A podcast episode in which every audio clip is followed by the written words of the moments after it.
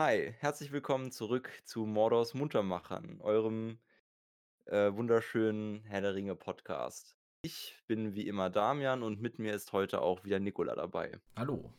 Äh, in der letzten Folge haben wir das zweite Kapitel besprochen, Schatten der Vergangenheit. Da ist an sich ist jetzt nichts Weltbewegendes passiert in dem Kapitel. Das war ja eher so eine Art Geschichtsrapport, aber trotzdem sehr schön. Wenn ihr das noch nicht gehört habt, könnt ihr euch das ja noch gerne anhören.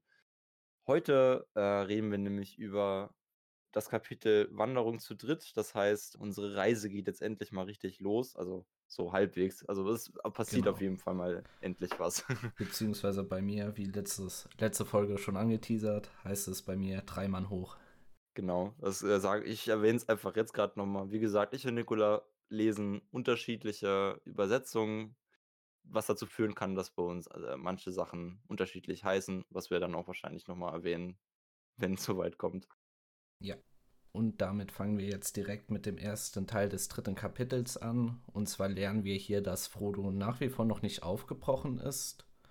Und zwar drängt Gandalf ihn auch wirklich nicht dazu, aber er rät ihn halt möglichst bald aufzubrechen. Wobei beide dann auch anmerken, dass der Zeitpunkt gut gewählt werden muss, damit nicht allzu viel Gespräche mal Auenland entsteht, was ja gerne mal der Fall ist. Ich finde es auch, ich muss sagen, also Frodo merkt ja so in dem Moment, wo er realisiert, dass er dann wahrscheinlich doch jetzt bald aufbrechen muss, dass er doch noch nicht so hundertprozentig dazu bereit ist. Aber ich Ja. finde es halt auch geil. Ich habe das nochmal so ein bisschen nachverfolgt, so von dem, was gleich erwähnt wird, kann man so ungefähr ablesen. Es müsste jetzt so ungefähr Ende April sein. Ja, Und äh, Aufbrechen äh, ist am Ende, also der Aufbruch ist am Ende so im Ende September, glaube ich. Ich glaube, Ja. irgendwas mit dem, äh, ich hatte es extra noch aufgeschrieben. Am 20. September oder am 21. September fahren sie los. Oder geht's halt richtig los.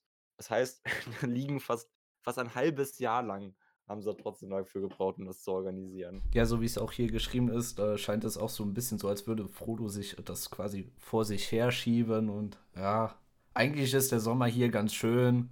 Bald habe ich Geburtstag, den 50. Das ist ja auch nochmal so Ja. ein Zeitpunkt, wo er sagt, dass Bilbo äh, es versucht, da, da seine Gründe zu finden, dass er später auf, aufbricht. Ja, also ich meine, er sagt ja auch nochmal, er will halt dann irgendwie nach der Feier von seinem beziehungsweise von Bilbos Geburtstag aufbrechen. Hm, Weil, genau. also ich, ich muss halt sagen, ich finde das ein bisschen blöd, dass, dass Frodo so lange braucht, um aufzubrechen, aber andererseits hat er ja recht, wenn er sagt, dass es natürlich schlau wäre, in so einer Art aufzubrechen, also jetzt nicht von heute auf morgen, bevor die Leute, wenn das, nicht, dass die Leute dann halt auch wieder anfangen, darüber zu reden. Das wäre ja auch wieder doof. Ja, und so äh, nimmt dieser Abschnitt seinen Lauf und sie einigen sich auch schon auf ein erstes Ziel. Und zwar schlägt Gandalf Bruchtal vor, das Haus von Elrond. Genau, da möchte ich auch mal direkt was dazu sagen. Das ist nämlich, also wir kriegen hier, es ist ja die erste Erwähnung von Elrond und Elrond heißt ja nicht einfach nur Elrond, Elrond ist ja bekannt als äh, Elrond der Halbelbe. Und ich erzähle das einfach mal kurz zu. Für die Leute, die das vielleicht noch nicht, die jetzt vielleicht nicht genau wissen, warum er so heißt, nämlich Elrond ist äh, der Sohn von einem Elben, von Eärendil, nachdem ist ja auch einer der Sterne benannt. Und seine Mutter war halt eine, ein Mensch. Äh, Elwing hieß seine Mutter. Und Elrond hat nämlich auch noch einen Zwillingsbruder, den Elros. Und die haben damals, als die so ein bisschen herangewachsen waren, haben die beiden nämlich die Wahl bekommen, ob sie entweder ihre, ihr Leben als Elb oder als Mensch führen wollen. Und Elrond hat sich halt dafür entschieden, sein Leben als Elb zu führen und ist halt deshalb auch immer noch am Leben. Und äh, sein Bruder Elros hat sich dafür entschieden, Ein Pferd zu werden. als Ein Ross Genau, zu nein. werden. Nein, er hat sich dafür entschieden, als Mensch zu leben und ist deshalb auch, ja, also ist halt deshalb auch als Mensch gestorben, relativ schnell. Zumindest im Vergleich, wenn man bedenkt, dass Elrond, der an dem Punkt hier schon über 2000 Jahre alt ist. Ja, und das Haus von Elrond, also Bruchteil, das liegt im Osten und daraufhin folgern, folgern Gandalf und Frodo halt eben, dass sie nach, dass Frodo nach Osten gehen muss. Und äh, nachdem er so sein erstes Ziel hat, da merkt man auch, dass äh, die Abenteuerlust von ihm wieder äh, zunimmt. Weil er dann doch eigentlich dann kriegt er halt wirklich die Lust, in Bilbos Fußstapfen zu treten. Und das ist ja auch eigentlich eines seiner Ziele. Er will Ja, halt eigentlich genau. vor allem Bilbo nochmal finden. Aber ich muss auch jetzt dafür sagen, es geht ja jetzt, nachdem das dann beschlossen wird, sobald sie mal alles, äh, in die Wege geleitet haben dafür dafür, dass sie sich extra die Mühe gemacht haben, das so zu machen, dass es nicht so auffällt.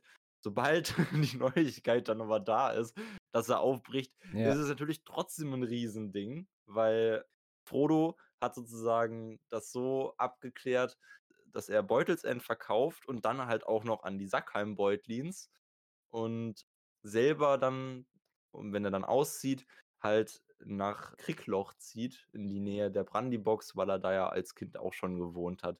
Also, das ist auch immer so was, wo ich mir denke, so klar, dass er sein Haus verkauft und so und umzieht, ist ja okay, aber warum warum verkauft er's eigentlich an die Sackheim-Beutlins? Er können's ja auch an irgendjemand anderen verkaufen. Weil er hasst ja eigentlich, äh, die Sackheim-Beutlins und die, äh, machen ja immer so auch schnippige Kommentare, wie wir auch, ich glaube, später noch mal sehen werden. Da fragt man sich halt echt, warum warum warum an die? Man müsste doch eigentlich zum Provozieren extra an jemand anderen verkaufen, aber vielleicht haben die nicht das Geld dazu. Ja, genau, das dachte ich mir aber halt eigentlich auch, dass du halt dann diese Ja. Chance irgendwie noch mal nutzt, um den noch mal eins auszuwischen, zu sagen: „Weißt du, ich verkaufe jetzt Ja. Beutelsend, aber ihr ihr kriegt's halt trotzdem nicht.“ Aber wir merken hieran schon, ähm, dass es im Gegensatz zum Film die Abreise deutlich wohlüberlegter, langsamer, geplanter vonstatten geht und man ja, es zieht sich eigentlich so vor sich hin. Nimmt seinen Lauf langsam, aber sicher. Genau. Ach, was ich auch noch sagen wollte, so also, wie gesagt, wir sind befinden uns jetzt so zeitlich so im September und Gandalf ist aber schon seit Juni ungefähr nicht mehr im Auenland. Der ist halt noch mal, äh, entschwunden, weil er Frodo gesagt hat, dass er noch was Wichtiges zu klären hätte. Hat ihm aber gesagt, er würde auf jeden Fall noch mal zurückkommen, bevor Frodo losgeht und spätestens Ja. sobald Frodo aufbricht, würde er Ist dir nachkommen. eigentlich nicht auch diese eine Zeile aufgegangen, als sie als, äh, Bilbo noch äh, als Frodo mit, ähm, Gandalf noch geredet hat?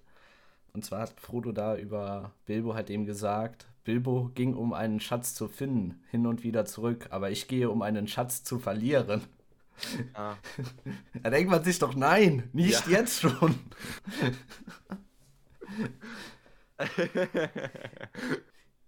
Ja, das geht mir schon 'n bisschen zu schnell wieder hier. Aber ich glaube, das ist ich glaube, also, das ist das das wirkt natürlich jetzt so, wie du das auffasst, Ja, natürlich ja. 'n bisschen so, als ob Frodo jetzt auch schon anfängt, sich ein bisschen mit den über den Ring zu obsessieren. Aber, äh, ich glaube, so ist es eigentlich nicht gemeint. Vielleicht auch von der Übersetzung her. Ich weiß nicht, wie's im Englischen war. Müsste ich jetzt nachgucken. Warte mal kurz. Müsste ja direkt kommen. Ne, Okay. also, im Englischen steht eigentlich genau das Gleiche. Äh, vielleicht 'n bisschen unglücklich formuliert, aber ich glaube auch noch nicht, dass er's so sehr Ja. Ja, Aber das vielleicht ist es sein. auch extra so Aber ich glaube, das würde einem eher im Nachhinein beim beim so zweiten Lesen oder so auffallen. Ja klar, ich meine, äh, du hast ja an dem Punkt noch nicht wirklich diese Assoziation mit Genau. „Mein Schatz“. Klar, das hat Bilbo ja im 1. Kapitel auch schon mal gesagt, aber du lernst ja erst erst wenn wir irgendwann mal Gollum treffen, äh, lernen wir so wirklich, Ja. was das heißt sozusagen.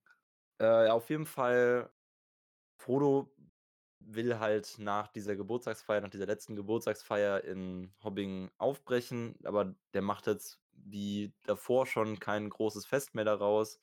Ich glaube, macht da nur so 'ne kleine Feier mit seinen Freunden. Da muss ich auch noch mal sagen, dazu, dass ich davor gesagt habe, dass er nicht mehr vorkommt, kommt Volker Boffin wird hier doch noch mal erwähnt. Bin mir aber dieses Mal ziemlich sicher, dass er danach absolut keine Rolle mehr spielt. Auf jeden Fall, also, er macht halt nur so 'n kleines Fest mit seinen Freunden, also, mit also, ich glaube, Sam, Merry, Pippin, Volko und Frediger Bolger sind wieder dabei. Und gleichzeitig treffen sie halt ihre Vorbereitungen. Und finde ich auch vor allem es wird noch mal extra erwähnt, dass es jetzt zwar kein großes Fest ist, aber dass sie trotzdem natürlich absolut genug Essen dabei, äh, noch mal haben, um Ja. einen Hobbit Und ich denke mal, äh, hier steht auch, dass Frodo zunächst gar nicht so richtig in Stimmung ist bei dem Fest, weil er zuer ne, weil Gandalf ja weggegangen ist und ja, ihm ist das Ganze schon gar ni nicht mehr so geheuer.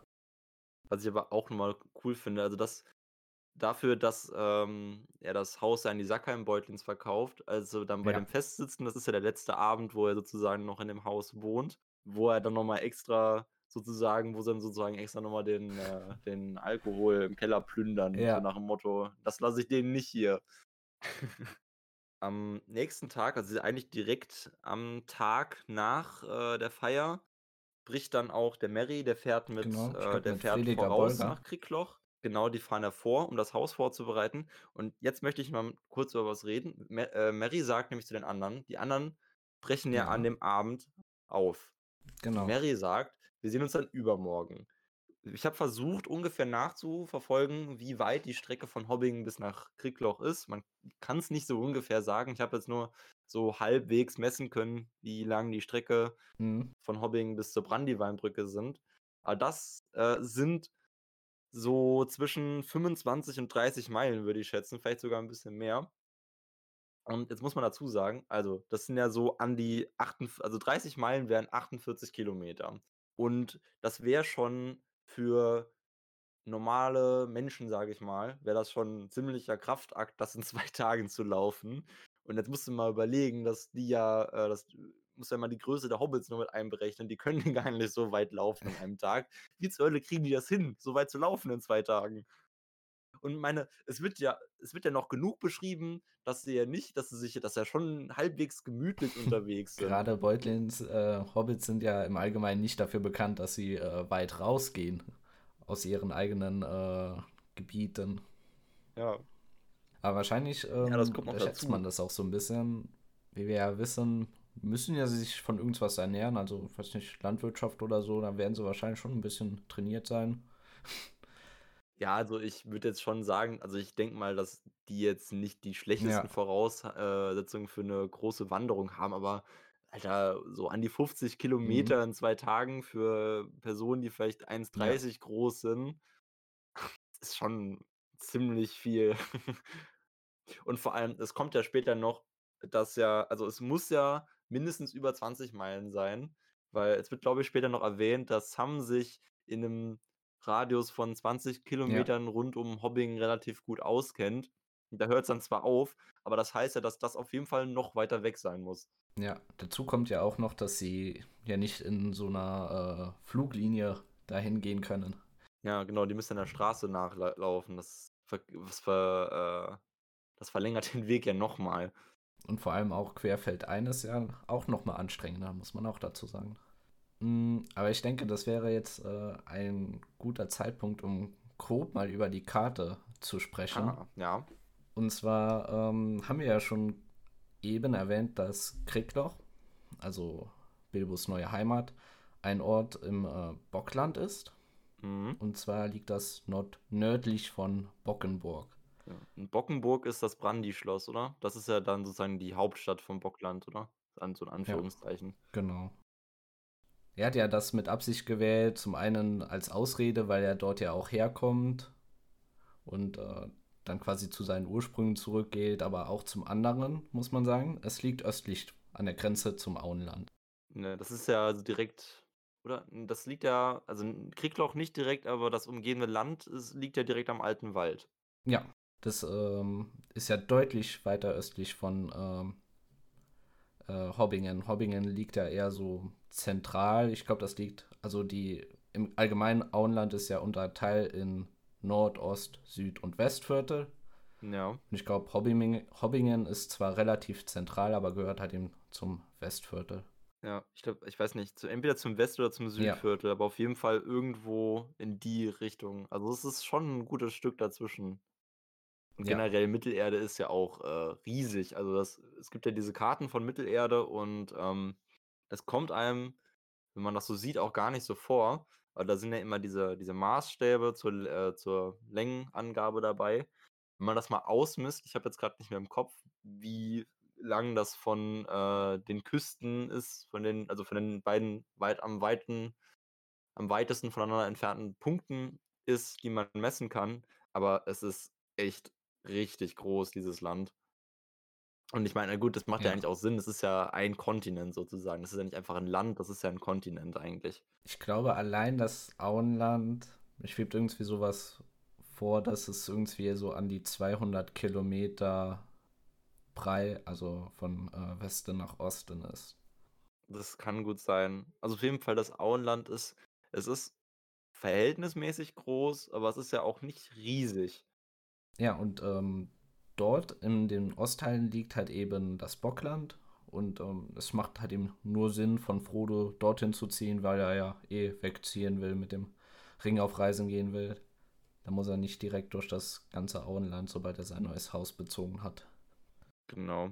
Das ist ja auch sowas. Das ist ja, ähm, Frodo normalerweise wohnen Hobbits ja in Höhlen Ja, und wohnen auch lieber in Höhlen, aber in Kriegloch, wo er jetzt hingeht, da hat er sich ein richtiges Haus gekauft.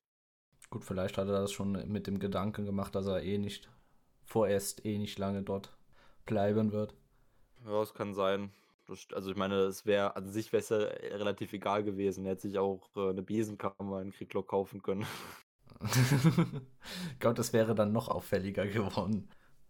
Es haben sich ja schon so Gerüchte rumgemacht, dass er äh, kein Geld mehr hat und deswegen sein Haus verkauft hat.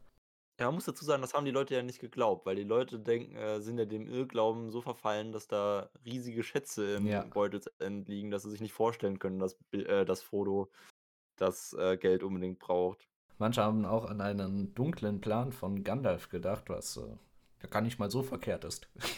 Hm. Das finde ich auch wieder geil. Das siehst du hier so wieder, diese, also Hobbits sind ja generell so ein bisschen fremdenfeindlich. Und das ist so, dann ist was merkwürdig und dann lasten die das dem einen Fremden an, den sie Ja. halt gerade hier am besten kennen. Das ist dann halt Gandalf.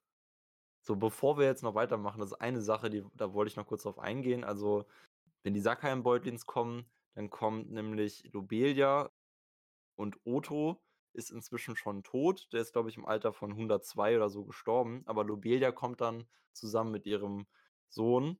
Und dann kommen nämlich mal wieder diese, äh, diese wunderschön bescheuerte Namensgebung, in äh, diese familiäre Namensgebung, weil der Sohn von Ja. Otto heißt natürlich Loto. Eine Mischung aus Lobelia und äh, Otto sozusagen. Stimmt, so habe ich es noch gar nicht gesehen. Ich, ich sehe diese Namen immer nur und denke mir so, das sind die gleichen Namen, dass da jemand noch einen Buchstaben Ja. hinzu oder hinzugefügt hat oder weggenommen hat. Jedenfalls am 21. September geht sie dann los. Also Mary fährt vor und Frodo, Frodo, Pippin und Sam äh, wollen halt abends zusammen halt zu Fuß aufbrechen. Was ich ja auch nochmal cool finde. Oder cool. Äh, Weißt du, so, wir hatten ja vorher erwähnt, die müssen sehr weit laufen in diesen zwei Tagen. Und das Letzte, was Sam macht, bevor sie aufbrechen, ist anscheinend erstmal das Bier im Keller noch leer zu saufen. Ja. Was ich aber auch cool fand, ist, ähm, dass sie haben ja davor am Abend noch etwas gegessen oder was zum Mittag? Nee, ich glaube, es war am Abend haben sie noch was Ich gegessen. glaube schon, ja. Und ähm, da haben sie noch äh, so extra so erwähnt, ähm, ja, den Abwasch stehen lassen, überlassen wir jetzt Lobelia. Stimmt, den haben die auch noch extra stehen lassen. Also das fände ich, das musste ich auch nur, das finde ich eigentlich auch geil. Stell mal vor, du würdest das, wenn du eine Wohnung abgibst, dann würdest du einfach noch deinen ganzen Müll rumstehen lassen in der Ja. Wohnung. Alles Wertvolle raus und den Müll stehen lassen. Genau. Auf jeden Fall, wir wollen ja auch mal so langsam zum Aufbruch kommen. Es ist halt, sie machen sich halt gerade fertig und während Frodo auf Sam und Pippin wartet, hört er, wie unten im Beutel halt einen Weg, kann er hören, wie sich Ham Gamgee, also Sams Vater, mit irgendjemandem unterhält. Er kann aber nicht den, er kann den Fremden, mit dem sich der, äh, der alte Ohm unterhält, den kann er nicht hören. Er kann halt nur hören, was der, ähm, was der, der alte oben sagt. Aber da kann man halt schon hören, dass es in dem Gespräch um Frodo geht. Anscheinend will die Person, die mit ihm redet, will anscheinend rausfinden, wo Frodo ist und regt sich auch anscheinend sehr darüber auf, dass äh, Frodo nicht mehr da ist und äh, wird halt auch direkt darauf verwiesen, dass Frodo ja jetzt in Kriegloch wäre oder dahin ziehen würde und dass es dann da versuchen müsste. Ja, und äh, Gott sei Dank ging der äh, oben bereits davon aus, dass äh, Frodo bereits unterwegs ist, unterwegs ist. Was anschließend passiert ist, dass Frodo tatsächlich aufbricht und zwar schickt er dann erstmal Sam los, damit er den Schlüssel abgibt. Und er zieht dann mit äh, Pippin und Frodo bereits weg und auch mehr oder weniger auf inoffiziellen Wegen querweg ein, schon mal um nicht die ganze Aufmerksamkeit auf sich zu ziehen in der Nacht. Mhm. Ist ja auch so ein bisschen, Frodo denkt sich nochmal so, ist ein bisschen beunruhigt an der, äh, anhand der Tatsache, dass Gandalf immer noch nicht wiedergekommen ist.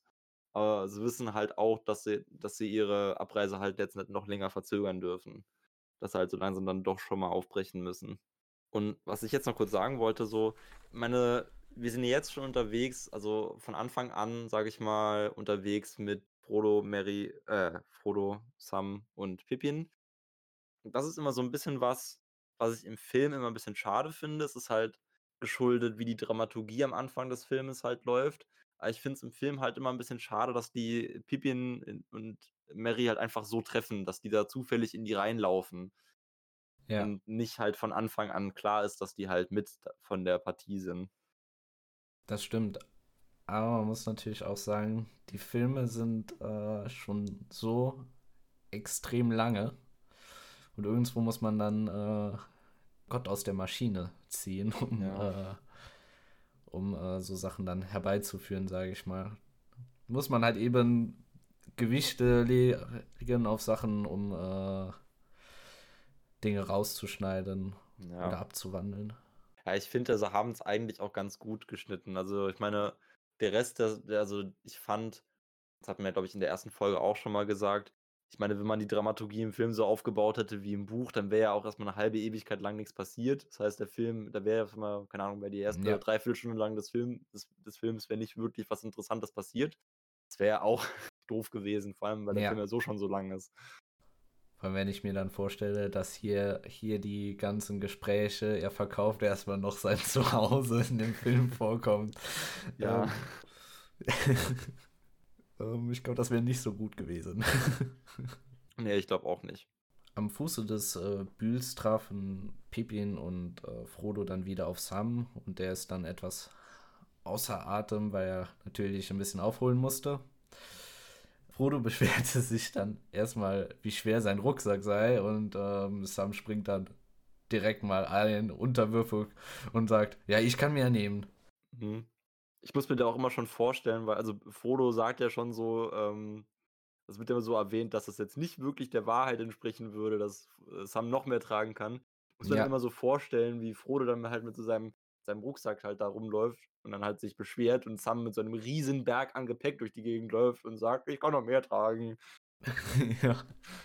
Gerade man denkt ja eigentlich, dass das. Äh, es ist ja schon so ein bisschen komisch, dass. Äh, ich meine, das sind ja schon gute Freunde und äh, Sam ist ja irgendwie extrem unterwürfig irgendwie und sagt dann immer so: Ja, Herr, Mhm. ich kann noch mehr tragen.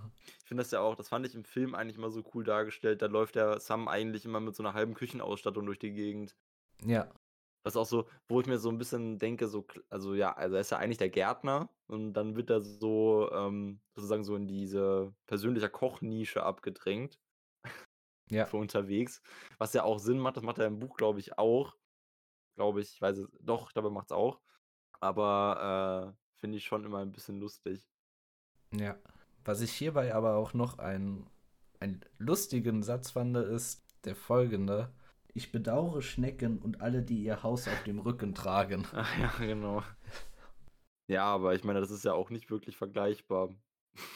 Ja, Ich weiß gar nicht, wie groß so, wie schwer so ein Haus von der Schnecke in Relation zur Schnecke ist, aber ich glaube nicht so schwer.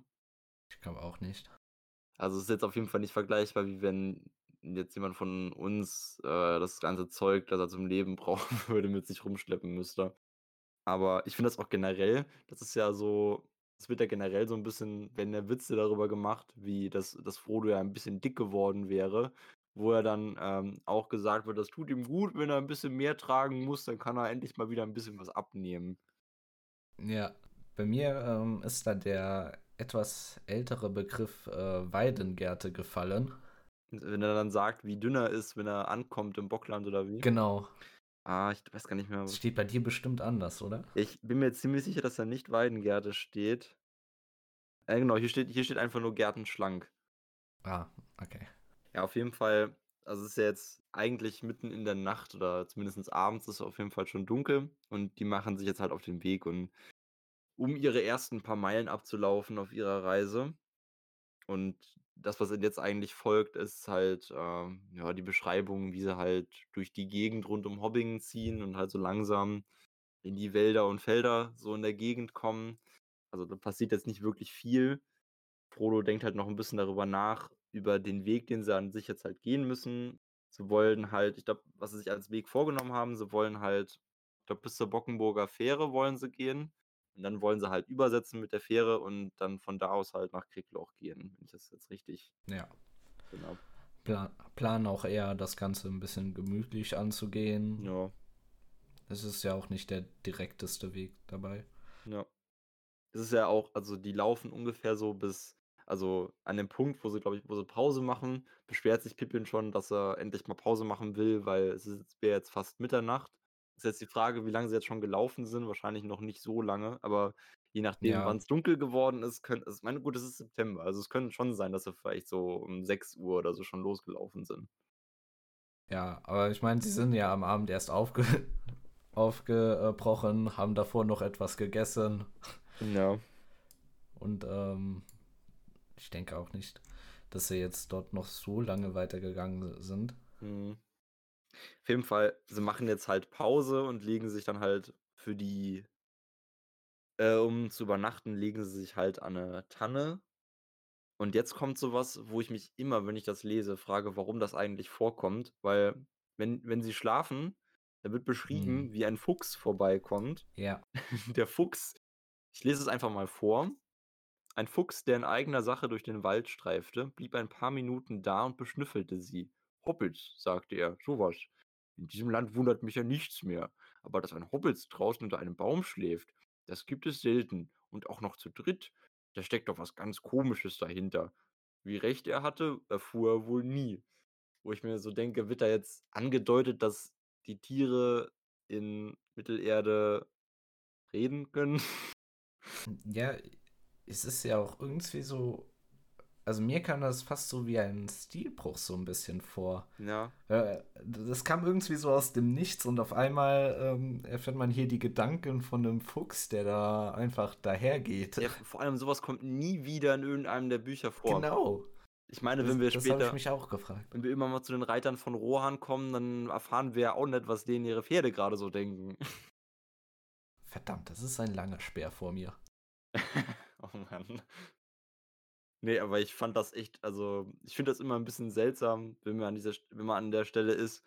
Und das ist auch immer so, also ich finde, es hätte eigentlich auch nicht unbedingt, also es ist jetzt natürlich nicht schlimm, dass es da ist, aber ich denke mir so, es hätte auch nicht da stehen, es hätte jetzt auch nicht da sein müssen.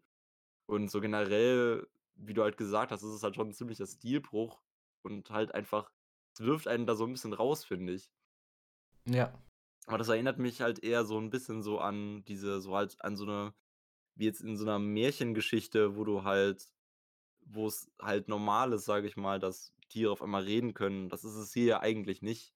Ich sag mal, das Einzige, was mir Nee. jetzt noch einfallen würden, sind äh, Drachen. Drachen können ja reden, aber Drachen sind ja auch nicht unbedingt Tiere in der Definition, weil die ja schon ein Selbstbewusstsein haben. Und der Fuchs Ja. da hat, würde ich jetzt mal einfach behaupten, keins. Aber man muss auch sagen, dass ähm, allgemein dieser erste Teil teilweise so ein bisschen märchenhaft auch aufgebaut ist. Allein schon äh, von diesen ganzen Zahlen vom Alter her, das sind alles Schnapszahlen, irgendwie gerade Zahlen oder so. Ja, stimmt, ja. Muss auch sagen, also das wird ja hier in den Büchern nie so wirklich erwähnt, so die Zeitrechnung in der Welt, wenn man mal so vorstellen würdest, wenn an den Punkten, wo es relevant würde, auch immer noch andauernd die Jahreszahlen eingestreut würden, dann wäre das auch, würde das, glaube ich, noch viel mehr in die Richtung gehen, was du gerade gesagt hast, weil die Zahlen ja eigentlich auch ab, äh, ziemlich abstrus sind teilweise. Ja, also so an, an, an Zeit, was teilweise zwischen irgendwelchen äh, Ereignissen liegt, was halt einfach daran liegt, dass halt die Sicht, aus der das meistens halt äh, erzählt wird, halt so Ebensicht ist und für die sind halt ein paar tausend Jahre halt nicht wirklich viel, aber es kommt einem halt ultra seltsam vor, finde ich immer. Also im Ja. Silmarillion zum Beispiel fand ich das halt teilweise echt seltsam, wenn da so riesen Zeitsprünge auf einmal waren. So, also jedenfalls, es geht am äh, nächsten Morgen weiter. Also es geht, die drei, unsere drei Leute wandern, äh, wandern, die wachen auf und ähm, wollen eigentlich auch relativ schnell wieder weiter. Hier finde ich noch ziemlich lustig, dass, dass äh, Pippin anfängt, Sam zu verarschen, als er aufwacht, so nach dem Motto, ja, ja. so, so Sam, kümmere dich mal ums Frühstück und äh, lass doch mal bitte noch das Wasser fürs Bad ein. So, oder so nach dem Motto, ist das Wasser schon eingelassen? Und Sam, der halt noch so halb am Schlafen ist, so, äh, nein, noch nicht. ja, das fand ich auch äh, lustig, ob er das wirklich ernst meint. Nein, äh, nein, mein Herr, das, äh, ich habe kein heißes Badewasser dabei oder so. Aber ich muss auch sagen, so eilig sprechen die doch da gar nicht auf, weil die füllen doch erstmal ihre Wasserschläuche wieder, dann frühstücken die, glaube ich, erst wieder gemütlich. Ja, stimmt. Und, äh, dann ziehen die erst weiter, glaube ich. Ja, die gehen das schon alles relativ gemütlich an. Das war auch sowas so, wo ich mir so, mich so gefragt das wurde, glaube ich, davor an dem Abend beim Abendessen gesagt. Da hieß es dann so, das wäre jetzt kein großes Festmahl für Hobbit-Maßstäbe. Aber wo ich mir denke, wenn, wenn es jetzt kein Festmahl für Hobbit-Maßstäbe ist, dann haben die am Ende wahrscheinlich trotzdem einen Spanferkel gegessen zum Abendessen. Ja. Also ganz ehrlich, ich meine, so, wir haben ja im ersten Kapitel so ein bisschen erfahren, was ein Festmahl für Hobbits ist. Und das heißt ja, wenn das hier kein Festmahl ist, also dann muss es ja trotzdem wahrscheinlich, wenn es okay war, ein Riesenberg an Essen gewesen sein. Den müssen die ja auch ja. mit sich rumtragen für die ganze Zeit. Und find, jetzt kommt ja auch wieder sowas, also sie, die fangen halt, wenn sie anfangen einzupacken und weiterzugehen, kommt in dem Kapitel nämlich auch noch mehrmals etwas, wo ich ganz froh bin, dass das letzte Kapitel nicht aufgetaucht ist. In diesem Kapitel kommt es nämlich wieder mehrmals zu äh, Passagen, wo gesungen wird. Das äh, habe ja. ich ja, glaube ich, schon mal erwähnt, dass ich da nicht alle, der allergrößte Fan von bin in diesen Büchern. Aber das erste Lied ähm, kommt uns ja schon mal bekannt vor. Das ist dieses, ähm, die Straße gleitet fort und fort. Mhm. Und ähm, das kam ja auch genauso im ersten Kapitel vor, als Bilbo fortgegangen ist. Und ich glaube, im Film summt er das auch, wenn er dann nachts ja. rausgeht, dann hört man es so noch nebenbei. Genau, das singt er da auch. Das fand ich, das finde ich da auch immer einen schönen Touch, dass die das gemacht haben. Ja. Aber ich, ähm, hier fragt er auch, glaube ich, Pippin, woher er das Lied überhaupt kennt. Und äh, Frodo weiß gar nicht, woher er das Lied kennt und sagt nur, nur so, ja, eventuell kenne ich es von äh, Bilbo das ist aber auch sowas, wo ich mir dann so denke, so, also er, er sagt ja, ja, eventuell kenne ich es von Bilbo, aber ich dachte eigentlich, er hat das gerade selbst erfunden. Ja. Das ist nämlich auch so ein Spruch, der jetzt kommt, den ich immer cool finde, weil das ist sowas, wo, also die reden dann halt noch kurz über dieses Lied so und dann sagt Frodo etwas, was ihm Bilbo immer gesagt hat und ich lese es auch einfach mal gerade nochmal vor. Dann Steht hier nämlich: „Frodo hat er immer gesagt, du trittst auf die Straße und wenn du deine Füße nicht streng im Zaum halt hältst, kannst du nicht wissen, wohin sie dich tragen. Ist dir klar, dass dieser Weg hier derselbe ist, der durch den Düsterwald führt und dich fortzieht, wenn du ihn nur lässt bis zum einsamen Berg oder noch weiter zu schlimmeren Orten?“ Ich finde das eigentlich eine ganz schöne Aussage, zu sagen Ja. so, dass du das das kennt man ja auch, denke ich mal wenn man so unterwegs ist und am Rumlaufen ist und so vollkommen in seinen Gedanken zum Beispiel versinkt, dann und nicht mehr aufpasst, was man eigentlich macht, kann es einem ja mal passieren, dass man äh, auf einmal sich irgendwo denkt, äh, huch, wo bin ich denn eigentlich gerade, weil man nicht mehr aufgepasst hat, wo man eigentlich hinläuft. Ja, auf jeden Fall eines der äh, bekannteren Zitate auch. Ich denke schon, ja. Ich denke, das wird auch, wurde auch oft zitiert. Ja. So neben und dem Zitat aus der letzten Folge, denke ich mal. Das würde, denke ich mal, es wäre das bekannteste, würde ich sagen. Also das mit den, äh, mit den, das, was Gandalf gesagt hat, als ähm, über Gollum. Genau, ja. Als es darum geht, dass Frodo gesagt hat, dass man Gollum hätte töten sollen. Ich glaube, das Zitat, würde ich mal sagen, ist wahrscheinlich eins der am ehesten bekannten. Ja. Weiter im Geschehen. Ähm, daraufhin folgt eine Szene, wo ähm, also die Sonne geht bereits langsam unter und Sam hört auf einmal Geräusche. Vermutlich von einem Pferd oder einem Pony. Frodo hofft natürlich insgeheim darauf, dass es Gandalf ist, aber irgendwie tief im Inneren hat er eher ein ungutes Gefühl bei der ganzen Sache. Ja. Und bat die anderen, einfach in Deckung zu gehen, um Gandalf zu überraschen oder einen Streich zu spielen, so wie er es begründet hat. Mhm.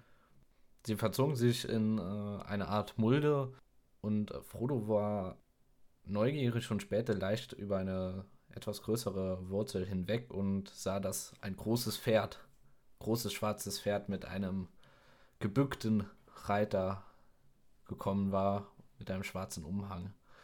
finde ich auch schon wichtig dann also hier zu erwähnen, das ist ähm also die Figur auf dem Reiter, die ist vollkommen von diesem Umhang verdeckt und man kann auch kein Gesicht, äh, in der Kapuze sehen. Also jetzt Ja. man also die hängt so tief, dass man da nichts sehen kann, das meinte ich jetzt. Genau. Und dieser, ähm, Reiter, der blieb halt eben auf der gleichen Höhe wie, äh wie Frodo stehen und er schien scheinbar zu schnüffeln, so wie es dort beschrieben wird. Ja. Und dann ist auch dann Frodo fängt dann an, ähm hat auf einmal das Verlangen, den Ring anzuziehen, weil also so aus dem Verlangen heraus, sich verstecken zu wollen. Und dann ist nämlich Ja. auch Gandalf hatte ihm, bevor er aufgebrochen ist, also, ähm, bevor Gandalf gegangen ist im Juni, hatte er Frodo noch mal den Rat gegeben, den Ring unter keinen Umständen zu benutzen. Und, äh, Frodo ist halt auch wirklich dann direkt also er fängt auch schon an, den Ring rauszuholen und denkt sich so so: „Warum soll ich den Ring nicht anziehen? Ich meine, Bilbo hat das ja auch immer gemacht und das hier kommt ihm halt schon wie 'ne gefährliche Situation vor.“ Ja. Aber bevor es dann doch so weit kommen kann also ich glaube, er ist sehr kurz davor gewesen, den Ring anzuziehen. Aber bevor es so weit kommen kann, zieht der Reiter dann doch weiter. Ja. Er hat das, äh, extrem verschönigt, die ganze Situation und hat sich, glaube ich, auch selber sogar gesagt: „Er ist ja noch im Auenland, was soll hier schon sein?“ Genau. Und da merkt man mal, wie er wie sehr er auf diese Sicherheit vom Auenland eigentlich vertraut. Genau, also Frodo ist sich sehr sicher gewesen, dass solange sie im Auenland unterwegs sind, dass ihnen da eigentlich gar nix passieren kann. Aber das ist halt auch einfach so die die ich meine, die Hobbits das ist halt einfach, wenn du nicht weißt, was ums was es ums Auenland rum so gibt, dann, äh, kannst du natürlich auch nicht großartig vorstellen, was es für Gefahren geben könnte, die halt außer vielleicht wilden Tieren, die die halt zu 'ner Gefahr werden könnten, wenn du unterwegs bist. Ja. Und die kennen so was halt einfach nicht. Und so was also so was wie diese Figur, wie diesen Reiter, das wird nämlich auch noch gleich erwähnt, so was haben die Hobbits noch nie gesehen. Also zumindest die 3, die anwesend sind. Die reden dann nämlich noch da drüber, sagen, dass es ja höchstwahrscheinlich ein Mensch gewesen sein muss, weil das war ja 'n richtiges Pferd, das war kein Pony, also kann's eigentlich kein Mhm. Hobbit gewesen sein. Aber ich meine, selbst die Menschen, die, ähm die sind ja die kommen selten nur ins Auenland und der kam denen ja auch also nicht nur Frodo, der kam den allen 3 halt wie der kam schon den schon allen so bisschen unheilfall unheilvoll vor. Also die haben alle schon so Ja. bisschen gemerkt, dass von dem da irgendeine, sage mal, eine negative Energie ausgeht von dem. Ich glaube, Pippin und, äh, Sam sind ja sogar noch etwas weiter weggeblieben. Die sind im Feld geblieben und, äh, haben sich gar nicht mal so genähert, wie Frodo es tat. Genau, Frodo erzählt ihnen ja er überhaupt erst, was da genau war. Die haben das ja, glaube ich, gar Ja. nicht gesehen. Und daraufhin erzählt auch, ähm, Sam, dass, äh, der alte Ohm, äh, den gleichen Reiter oder einen ähnlichen, äh, gesehen hat, der nach Frodo gefragt hat. Und da äh, fällt dieser, äh, Satz so nebenbei: „Falls es nicht noch mehr gibt.“ Genau. Das ist nämlich dann auch so, wo ich mir aber auch so denke so Sam denkt so: „Oh, das ist mir grade wieder eingefallen. Ich habe ja gestern noch der Ohm hat“ also äh, der nämlich das, was Frodo am Tag davor gehört hat, wie der Ohm sich noch mit jemandem unterhalten hat, der sich nach Frodo erkundigt hat, das war halt auch einer von denen. Und Sam ist ja, als er den Schlüssel abgegeben hat, hat er den halt seinem Vater gebracht. Und sein Vater ihm hat ihm dann halt erzählt, äh, was für 'ne Gestalt, äh, ihn da halt auch, ähm, befragt hat. Aber das finde ich auch mit diesem sehr, äh, netten Touch auch wieder beschrieben. Da da heißt es ja dann, dass der alte Ohm halt auch nicht mehr so wirklich gut sieht, weil der hat dann Sam auch Ja. erzählt, dass er halt so 'ne etwas seltsame, große, schwarze Gestalt gesehen hat. Aber Sam nimmt das halt in dem Moment halt einfach nicht so wirklich ernst, weil sein Vater ist halt auch schon alt, kann nicht mehr so gut sehen. Und dann hält er das auch einfach nicht für so wichtig, vor allem, weil er ja auch noch in dem Modus, äh, grade auf Zack ist, weil sie ja aufbrechen wollen. Und deshalb Ja. vergisst das halt einfach bis zu dem Punkt komplett.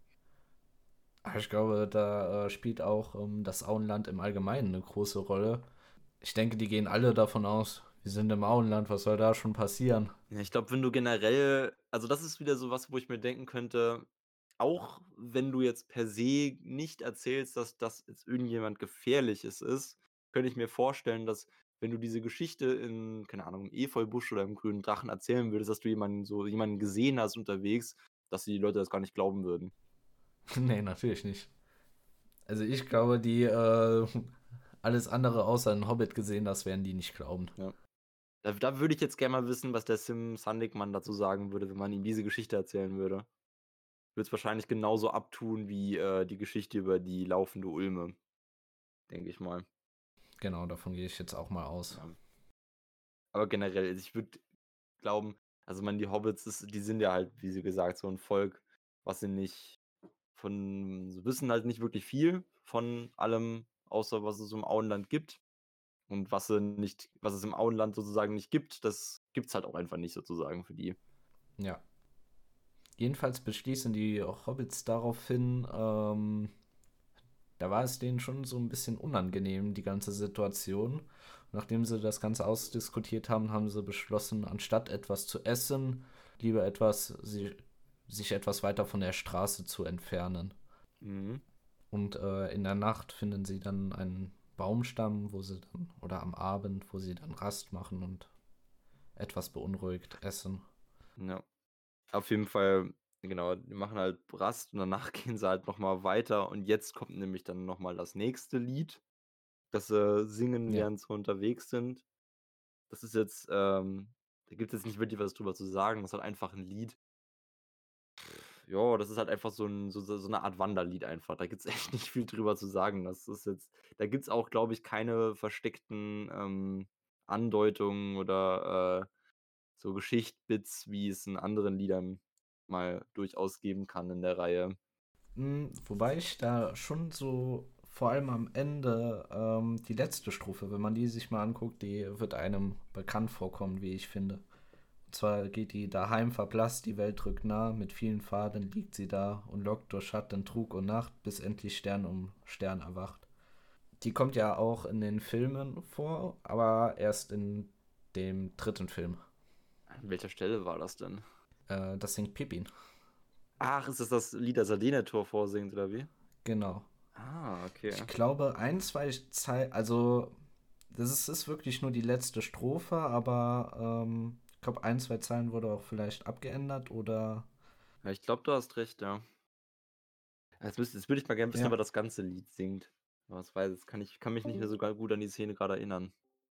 Aber was ich auch noch gerade interessant fand, als du es vorgelesen hast, also als du den Teil der Strophe vorgelesen hast, wie gesagt, wir haben ja unterschiedliche Übersetzungen.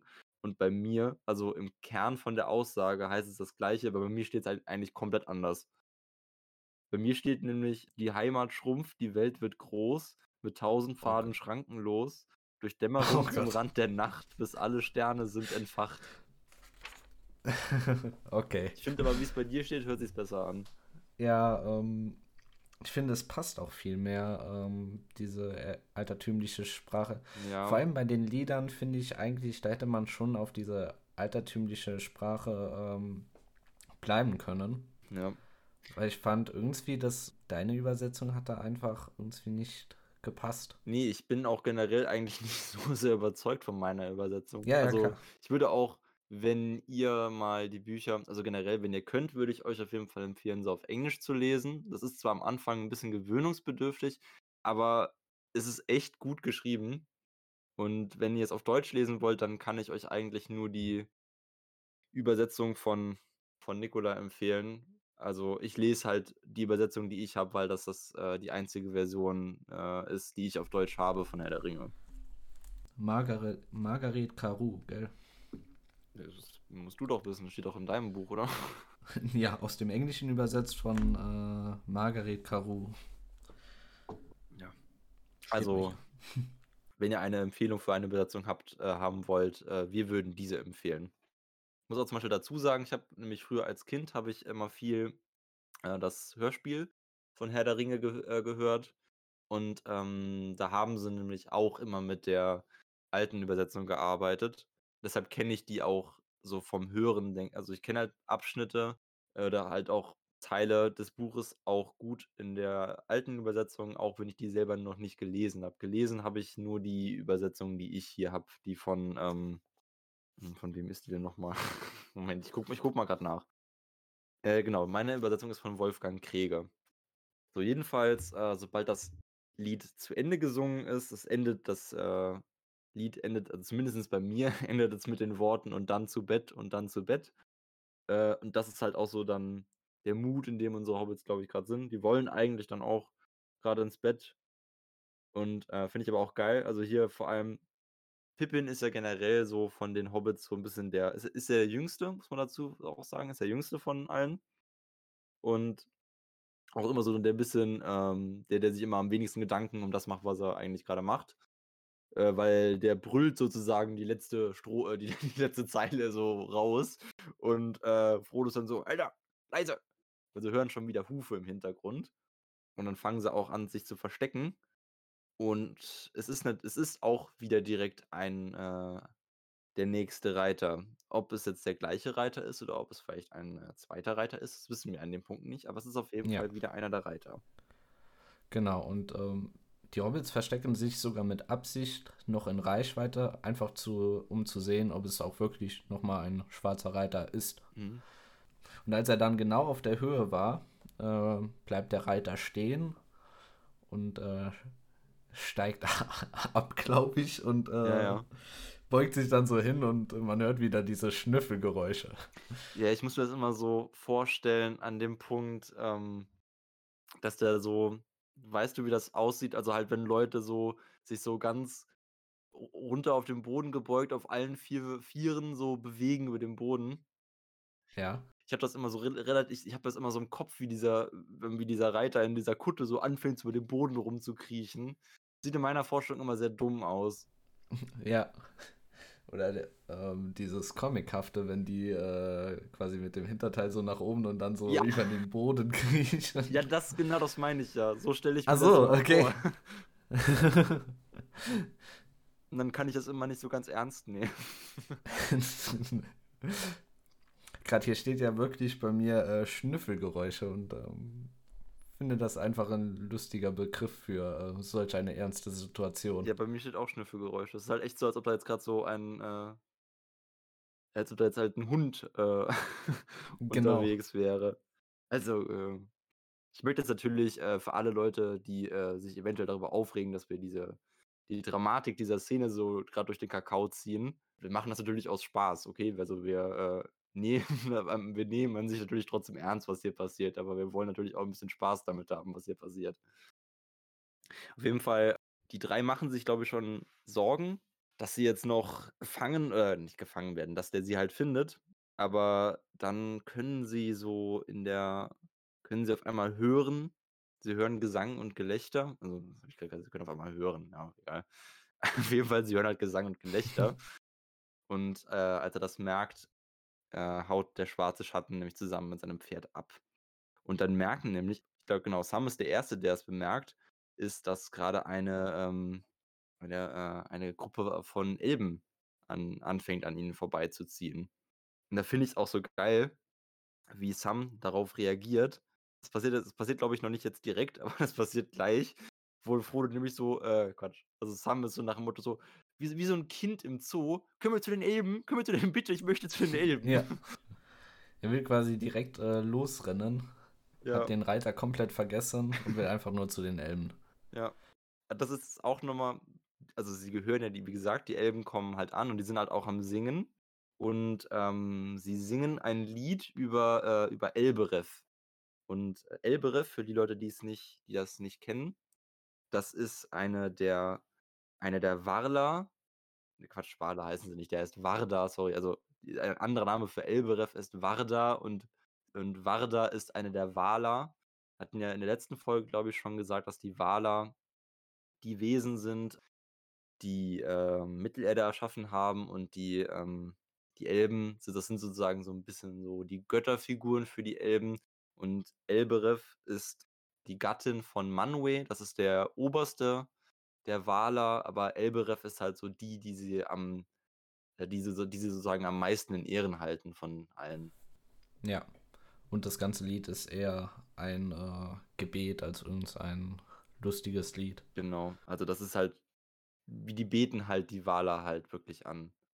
Und man muss auch dazu sagen, die, äh das ist jetzt nicht einfach so wie in so andere Gottfiguren in anderen, ähm in anderen Mythologien, sage ich mal, dass die halt äh, halt angebetet werden oder das ist jetzt halt ein das wir mal so, dass ein, ähm ein Diskurs sozusagen darüber besteht, ob's die gibt. Also, die gibt's wirklich und die sind auch in der Welt. Also, die sind jetzt nicht irgendwo im, äh, Himmel, um's mal dumm auszudrücken. Die Elbereth zusammen mit M Manwë wohnt nämlich in, äh in Aman, also in den in den unsterblichen Landen, wo die Elben ja herkommen. Jedenfalls hat, äh, Frodo Sam zurückgehalten und hat gemeint, dass die Elben sowieso diesen Weg entlang kommen. Mhm. Und, äh, das taten die auch. Und der, äh, Letzte der Elben drehte sich dann plötzlich um und sagte, äh: „Heil Frodo, du bist spät unterwegs oder hast du dich ver vielleicht verirrt?“ Und darauf, äh, kommt hin kommt es zu einem Gespräch zwischen, äh, den Hobbits und den Elben. Und die Hobbits haben zuerst gebeten, äh, mit ihnen zu gehen, weil sie die gleiche Richtung haben, aber die Elben haben's erst mal, äh, 'n bisschen verscherzt und gesagt, äh: „Ja, Hobbits, äh, die sind eh langweilig.“ Ja, würde ich gerne an der Stelle kurz anmerken. Das ist so 'n bisschen was, was mich generell so also, was ja so dieser das ist so 'n oh, ich sage es mal anders. Also, so in Mythologie, die man kennt, wenn Elben drin vorkommen, das sind ja meistens so 'n bisschen diese überheblichen Arschlöcher, sage ich mal. Und ich finde, es ist in Herr der Ringe nicht so also, nicht so extrem, wie es in anderen Medien zum Beispiel ist. Aber ich finde, Herr der Ringe hat das so 'n bisschen losgetreten. Weil du merkst hier und auch später noch in ähm, auf den nächsten paar Seiten, dass die Elben sich also, klar, die sind ja auch irgendwo den anderen Rassen in Mittelerde überlegen. Aber ich finde das immer so doof, dass sie halt also, die wissen das halt auch natürlich und dementsprechend, äh, handeln sie halt auch immer und das finde ich immer 'n bisschen unsympathisch. Ja, ich glaube, äh, sie haben halt eben ihre Vorurteile, aber sie gehen auch schnell davon weg, wie man's äh, wie man hier merkt. Also, sie machen sich zunächst über die Hobbits lustig, sagen: „Ja, Hobbits sind eh langweilig“ und, ähm, im Laufe des Gesprächs stellt sich dann raus, dass, äh, die schwarzen Reiter hinter denen her sind und, ähm, dann wird auch bei den Elben ziemlich diskutiert und am Ende bedankt sich, äh, Frodo auch auf Hochelbisch, wo wo dann Frodo zumindest bei denen, äh, ganz weit oben steht Ja. in der Freundesliste. Wobei ich dann auch also, meine, sobald sie hören, dass also, Frodo fragt sie ja nach den fragt ja, ob die irgendwas über die schwarzen Reiter wissen. Und sobald sie das hören und wissen, dass die hinter denen her sind, sagen die halt: „Leute, könnt ruhig mit also, ihr könnt gern mit uns mitkommen.“ Aber ich frage mich halt, Ja. wenn das jetzt nicht so gewesen wäre, hätten die einfach gesagt: „Äh, ja, äh, hi. Könnt könnt ihr bitte woanders hingehen?“ Ja. Weil so also, ich will jetzt nicht also, wie gesagt, es gibt auch also, es gibt Elbencharaktere bei Herr der Ringe, die ich echt cool finde, aber ich bin im Generellen kein Riesenfan der Elben, sie mir einfach im Generellen immer so unsympathisch sind. Und ich finde zum Beispiel, ähm, auch der Hobbit grade also, grade die Filme, finde ich, haben das noch mal richtig verstärkt, weil da fand ich, war's noch mal viel extremer, als es in Herr der Ringe ist. Ja. Aber gut, die Absichten von, äh, den Elben in in den Hobbit-Filmen waren ja auch eher selbstsüchtig und die Elben von dort, die waren ja auch eher dafür bekannt, so zu handeln. Ja. Musste auch zum Beispiel, äh, im das finde ich im Silmarillion eigentlich ganz cool, weil die Elben, die sind ja normalerw also, oft so immer in Mythologie diese, ähm, reinen Wesen, sage ich mal in Anführungszeichen. Aber die haben schon 'ne ziemlich äh, auch teilweise 'ne ziemlich blutige Vergangenheit, die Elben. Da sind schon ziemlich äh, die haben schon ziemlich abgefuckte Sachen auch gemacht. Worauf auch äh, worauf die teilweise auch nicht wirklich stolz sind oder zumindest nicht stolz sein sollten. Ja. Auf jeden Fall, äh, die beschließen halt, dass die Hobbits sie begleiten dürfen und nehmen sie halt mit. Die gehen halt jetzt, ähm, so 'n Weg durch also, gehen halt noch 'n bisschen weiter durch den Wald und führen die Hobbits halt auf, äh, eine Lichtung auf so 'nem Berghang hoch.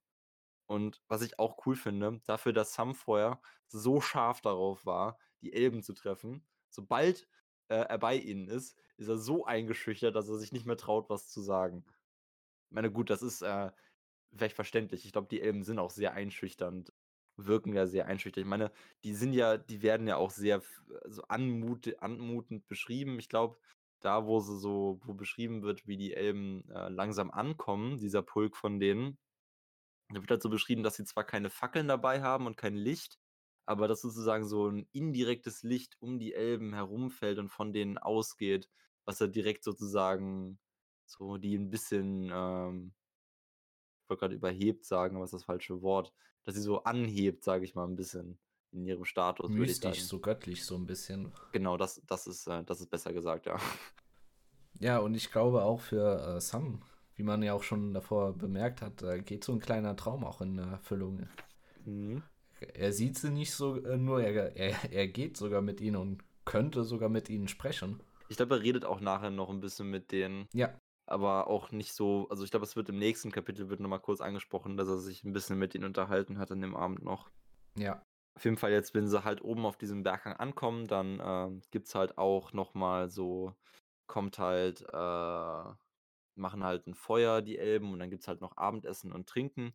Und dann wird halt auch so beschrieben die sagen halt noch zu den Hobbits sagen sie halt extra noch so: „Ja, das ist jetzt nur sehr karge Kost, was wir hier euch anbieten können.“ Aber für die Hobbits, was die da geboten kriegen, ist das schon richtig krank. Also, was die Elben so Ja. an also, auch wenn's nur so ganz normale Sachen wie Brot oder Früchte oder oder auch auch einfach nur Wasser ist, was wenn's von den Elben kommt und von den Elben gemacht wurde, dann ist es einfach so 'ne ganz andere Stufe was das Ja. so an an Essen ist. Die waren da wirklich auf, äh, Wolke 7 und waren hellauf begeistert von dem Essen. Allein auch wie das hier, äh, beschrieben wird, das muss was ganz Einzigartiges gewesen sein, auch wenn es nicht das Beste ist, wie die Elben es selber sagen. Aber was zum Beispiel Pippin noch mehr begeistert hat, waren ja die ganzen Lichter von den Elben, die, äh, dann bei dem Essen auftraten. Die haben ja generell wird ja so beschrieben, dass die 3 so von dieser ganzen Atmosphäre, von dem Gesang und den Lichtern und den Sternen und noch dann noch zusätzlich mit dem Essen und Trinken das ist so 'ne richtig verzaubernde Atmosphäre für die, sodass die im Nachhinein gar nicht mehr so richtig in Worte fassen können, was an dem Abend eigentlich passiert ist. Und zum Beispiel allein, wie das hier so also, ich weiß jetzt nicht genau, ob das so gemeint ist, wie ich mir das vorstellen muss, aber zum Beispiel, wenn hier beschrieben wird, wie, ähm, das, was sie trinken, aussehen, steht hier nämlich: „Becher mit einem duftenden Trank, kühl wie ein Bergquell und golden wie ein Sommernachmittag.“ Dann stelle ich mir immer so vor, dass es halt einfach sozusagen Wasser ist, aber halt so golden und halt irgendwie besonderes Wasser oder irgendwas. Ich weiß es nicht, vielleicht gibt's ja sogar in der Lore wahrscheinlich ist in der Lore sogar irgendwo beschrieben, was das sein sollte, aber ich, äh ich weiß es jetzt zumindest grad nicht. Und auch Sam war, äh, vollends begeistert von den Äpfeln, wie er selber meint, er könnte sich einen Gärtner nennen, wenn er die, äh, pflücken würde. Ja. Aber für ihn war das Highlight einfach, äh, der Gesang der Elben. Mhm. Ist ja auch so 'n bisschen so ich fand das fand ich nämlich auch so generell also, diese Szene gibt's ja im Film nicht, aber auch wenn sie später nach Bruchtal kommen im Film, ich finde diese ganze Atmosphäre, wie das bei den Elben ist, das ist so gut umgesetzt in den Filmen. Das kommt halt Ja. dass ich finde, das kommt wirklich im Film fast 1:1 so rüber, wie es im Buch beschrieben wird. Ja. Wobei, hier können wir eigentlich auch erwähnen, in den Filmen im 1. Teil kommt ja auch äh, da wird diese Szene ja auch angedeutet, so 'n bisschen.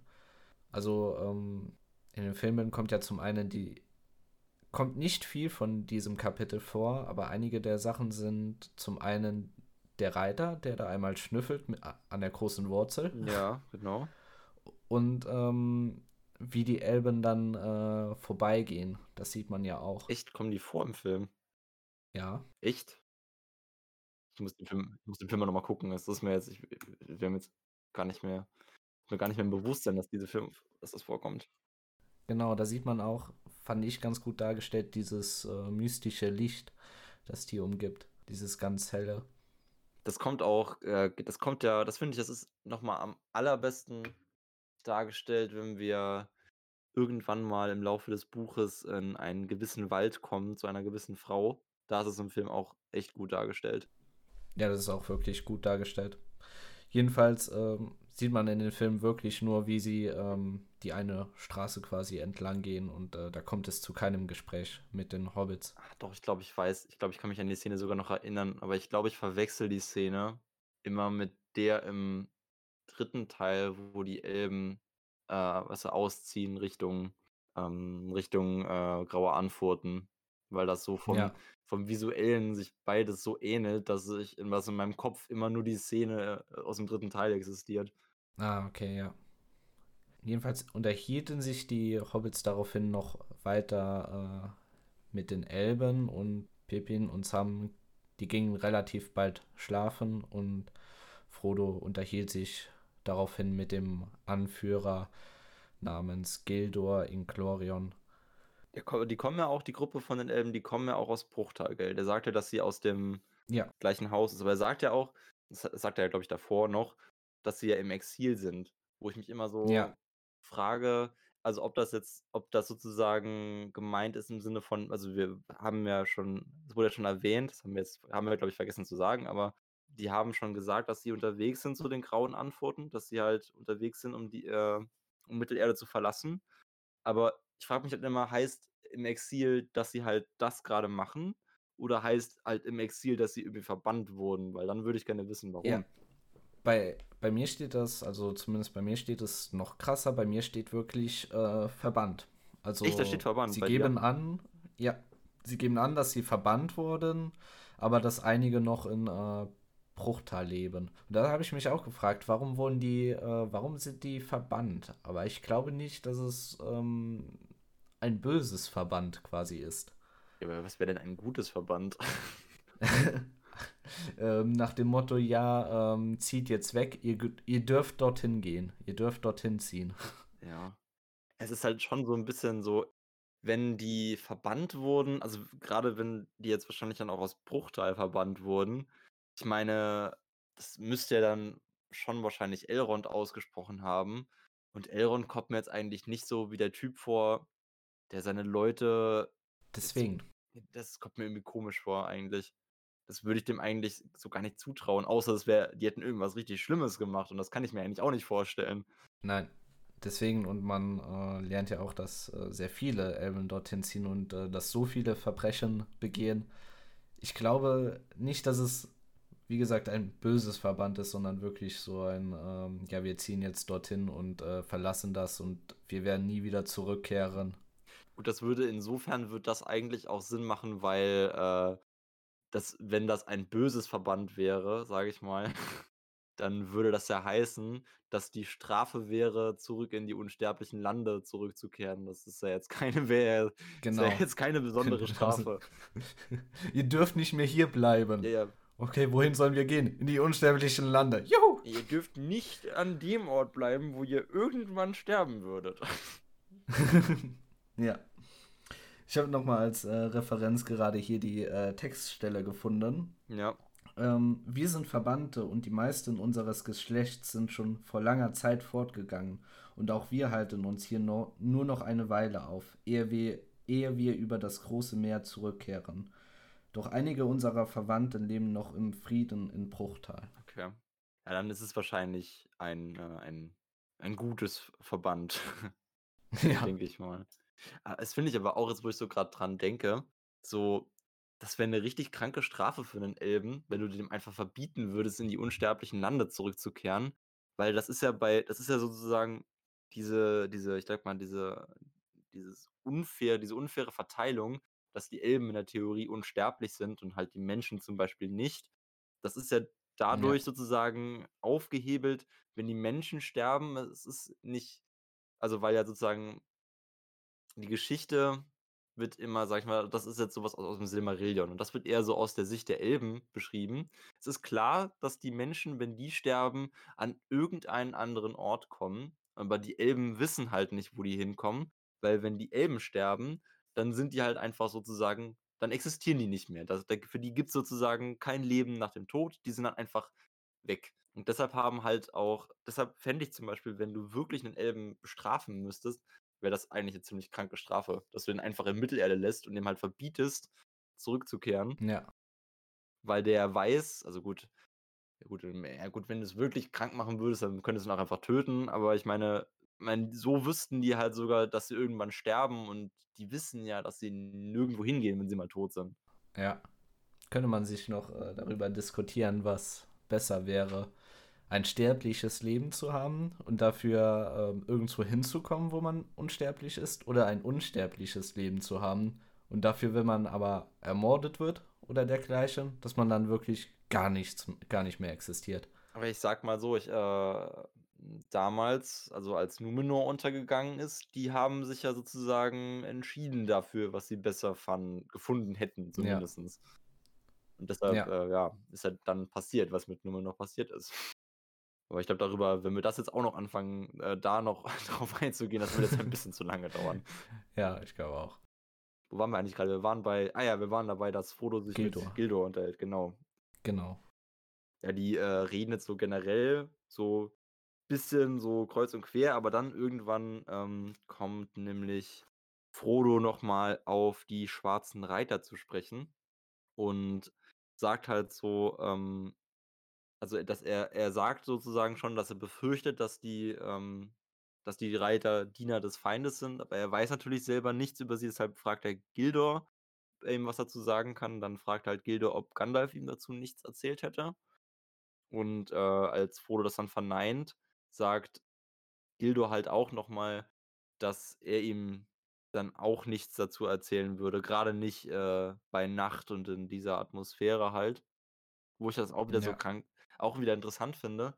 Das ist ja schon in Kapitel 2 so gewesen, dass sie ja diese Unterhaltung über das alles ja extra im Tageslicht oder bei Tag geführt haben, weil Gandalf diese ganzen Sachen nicht bei Nacht aussprechen wollte.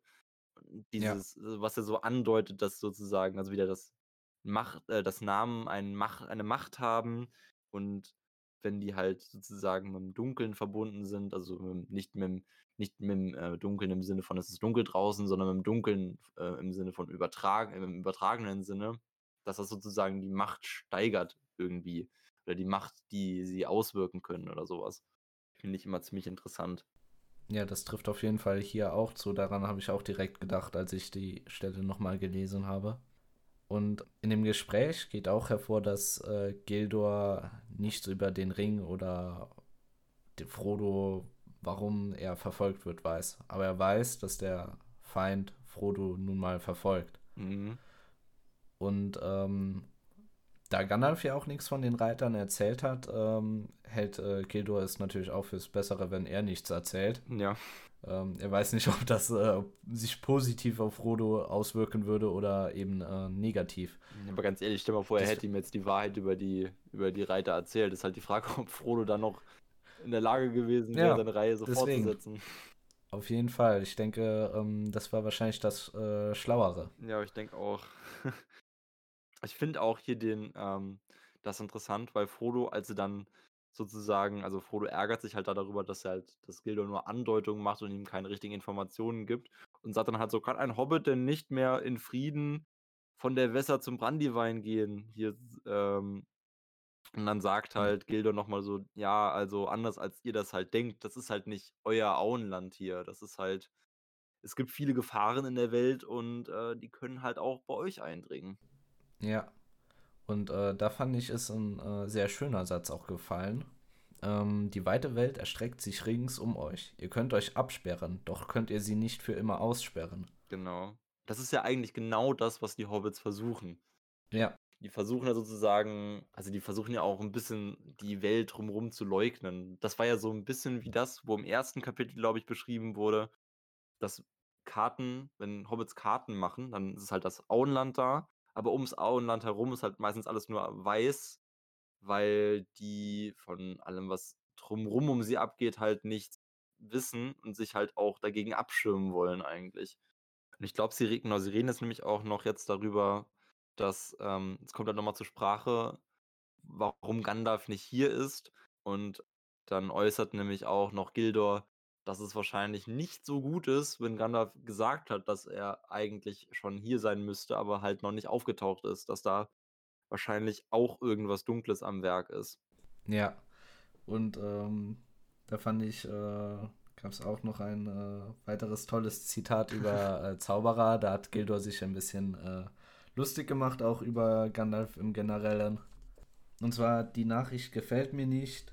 Wenn Gandalf sich verspätet, bedeutet es nichts Gutes, aber es heißt: Misch dich nicht in die Angelegenheiten von Zauberern ein, denn sie sind schwierig und rasch erzürnt. Die Entscheidung liegt bei dir, zu gehen oder zu warten.“ Und daraufhin erwidert Frodo ich glaube, das kam auch irgendwo im Film vor. Ich weiß nicht, ob er das zu Elrond gesagt hat. Ich glaube, es ich kommt im Film auch vor, aber ich könnte Es jetzt auch nicht sagen, wo.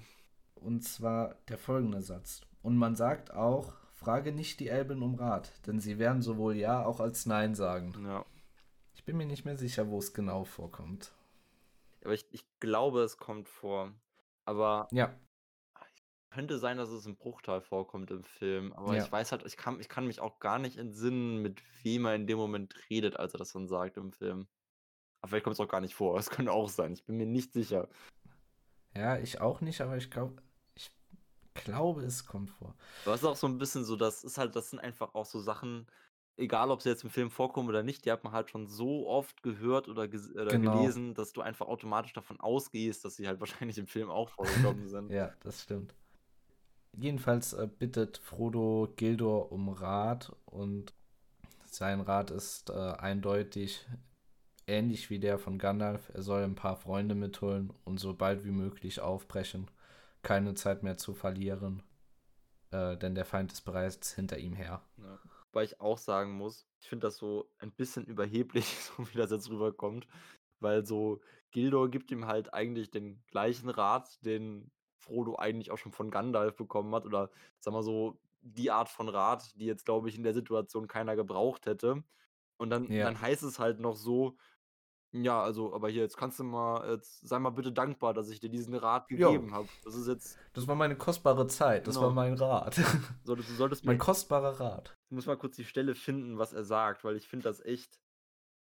Genau, sagt nämlich, nun solltest du dankbar sein, denn ich gebe dir diesen Rat nicht gern. Die Elben haben selbst Sorgen genug und kümmern sich wenig um das Treiben der Hobbits oder anderer Geschöpfe auf der Erde. Und ich mir denke so, Ja. das kommt, boah, das kommt so überheblich rüber. Vor, Ja, vor allem, was ist das denn wirklich? Das ist ja jetzt kein äh, mega Ratschlag oder sowas. Und dann heißt es so, ich gebe dir diesen Rat nur sehr ungern, weil Ja.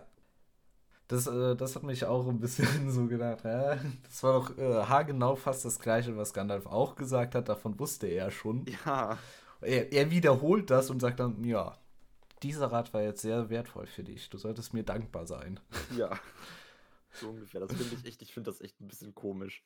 Das ist das darauf da, das ist halt, wie gesagt, das habe ich halt, ich habe das echt das letzte Mal, als ich das gelesen habe, ist mir das nicht so aufgefallen, aber ich meine, wenn ich jetzt das, die Kapitel hier für den Podcast lese, dann gehe ich das natürlich immer ein bisschen genauer durch. Und da ist mir echt so richtig aufgefallen, dass dieses, dass ich dieses Überhebliche der Elben, was sich ja so ein bisschen durch Herr der Ringe zieht, aber halt, wie gesagt, nicht in Herr der Ringe nicht so extrem ist wie in anderen Medien. Das wird hier schon echt, ohne dass man es wirklich großartig merkt, eigentlich, schon so etabliert. Wie gesagt, das ist mir davor, als ich das gelesen habe, ist mir das so noch nie aufgefallen. Ja, Auf jeden Fall, also eigentlich, das ist der Ratschlag ist so eigentlich so ziemlich das Letzte, äh, worüber sie halt noch ähm, äh, sagen, sie äh, worüber sie reden, sorry. Ähm, ja. Eine kleine Sache wollte ich noch erwähnen. ja, Und zwar, dass es äh, hier auch weiterhin, es gibt ja immer diese Parallelen zwischen Bilbo und äh, Frodo. ja, Und hier bei dem Treffen ähm, gibt es auch ein paar. Und zwar ähm, hat Frodo nach äh, Bilbo gefragt und Gildo hat gesagt, dass er ihn zweimal getroffen hat. stimmt, ja. Kommt ja Und ähm, einmal sei genau an dieser Stelle gewesen. Ja, Und das zweite Mal hat er merkwürdigerweise gar nicht erwähnt. ja.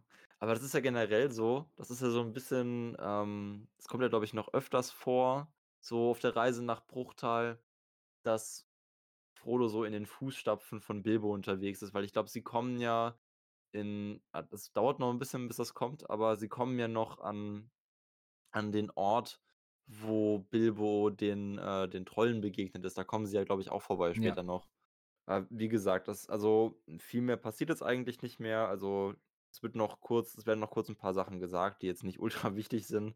Und das Kapitel endet sogar hier an der Stelle schon. Also Gildor sagt nochmal zu ähm, Frodo, dass er ihn jetzt halt sozusagen als Elbenfreund benennt, bekennzeichnet. Und das, ich glaube, diese, diese Kennzeichnung sozusagen, die behält Frodo auch. So wird er, glaube ich, im späteren Verlauf auch noch mehrmals angesprochen. Und sagen halt auch nochmal, das finde ich dann nochmal so ein bisschen schön, dass die Elben dann nämlich auch sagen, dass sie selten äh, so viel Freude mit Fremden gehabt haben. Und, Ja. ähm, darauf schläft Frodo dann aber auch schnell ein. Also, er sucht sich noch 'n Platz neben Sam und Pippin und schläft dann auch eigentlich ziemlich direkt ein. Ja, die also, die Elben waren wirklich hellauf begeistert, dass er die, äh, alte Sprache von ihnen spricht und daraufhin haben sie ihn wirklich direkt, äh, quasi ins Herz geschlossen und, äh, haben dann Botschaften rundgeschickt oder Nachrichten, ähm, dass Frodo ein Elbenfreund ist. Genau, aber wobei, ich glaube, in dem in dem ersten Moment, wo doch Frodo, ähm, sich auf Elbisch bedankt bei Gildor, sagt doch Gildor so: „Aha, guck mal hier, jemand, der unsere Sprache spricht. Leute, ihr solltet aufhören, Geheimnisse zu erzählen.“ Ja. Genau. Sie sich vielleicht, äh, in ihrer Sprache über die lustig gemacht und dann scheiße. Ja. Die haben alles gehört. Das ist genau aber auch so was, was ich den Elben zutrauen würde. Also, Ja. dass sie sich dann dass sie so genau vor diesen vor Leuten sitzen und wenn die wissen, dass sie die Sprache nicht reden können, sich halt erst mal einen ablästern über die Leute. Aber so vielleicht nicht über alle. Wenn wenn so wenn Zwerge vor ihnen sitzen würden, dann könnte ich's mir sehr gut vorstellen. Aber auch an der Nachricht, denke ich, ähm, erkennt man so 'n bisschen, dass, äh, Gildor, obwohl er verbannt in Anführungszeichen wurde, Ja. ähm, dass er immer noch angesehen ist bei den Elben. Weil er trägt ja die Nachricht rum, ähm, ja, das ist ein Elbenfreund und, ähm, ich denke, wenn er verbannt worden wäre, also so richtig verbannt, dann hätte er ja, ich sage mal, nix mehr zu melden. Ja, das stimmt. Er sagt ja er sagt ja schon, dass er hast du ja, glaube ich, auch grad schon gesagt, dass er Nachrichten an andere Elben losschicken will, Genau. um ihnen zu sagen äh, ihr Frodo hinzuweisen und zu sagen, dass sie den gut behandeln sollen. Es ist schon irgendwie Ja. echt seltsam mit dieser Verbannung. Ich wünschte, da wäre mehr drauf eingegangen worden.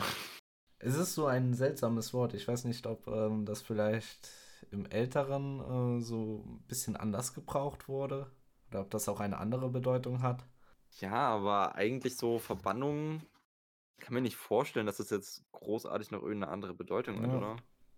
Also, wüsste ich jetzt auch nicht. Ich hätte es auch als etwas Negatives wahrgenommen. Ich fand vor allem, wenn's so explizit ja auch gesagt wird bei dir das ist ja eigentlich schon dafür, dass das eigentlich relativ unwichtig ist für den für den Verlauf der Geschichte, finden wir das, glaube ich, grade viel zu interessant.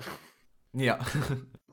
Ich will jetzt eigentlich grad noch mal kurz nachgucken, wie es im Englischen steht. Ja, im Englischen steht auch nur also, steht auch nur: „We are exiles.“ Und dann halt, dass wieder dass dass der Großteil der Leute schon übergesetzt hat und noch 'n paar in Bruchtal sind. Es ist nicht Ja. sehr eindeutig. Ich denke, das werden wir auch nicht mehr so genau erfahren werden. Ne, es ist ja eigentlich auch vollkommen unwichtig.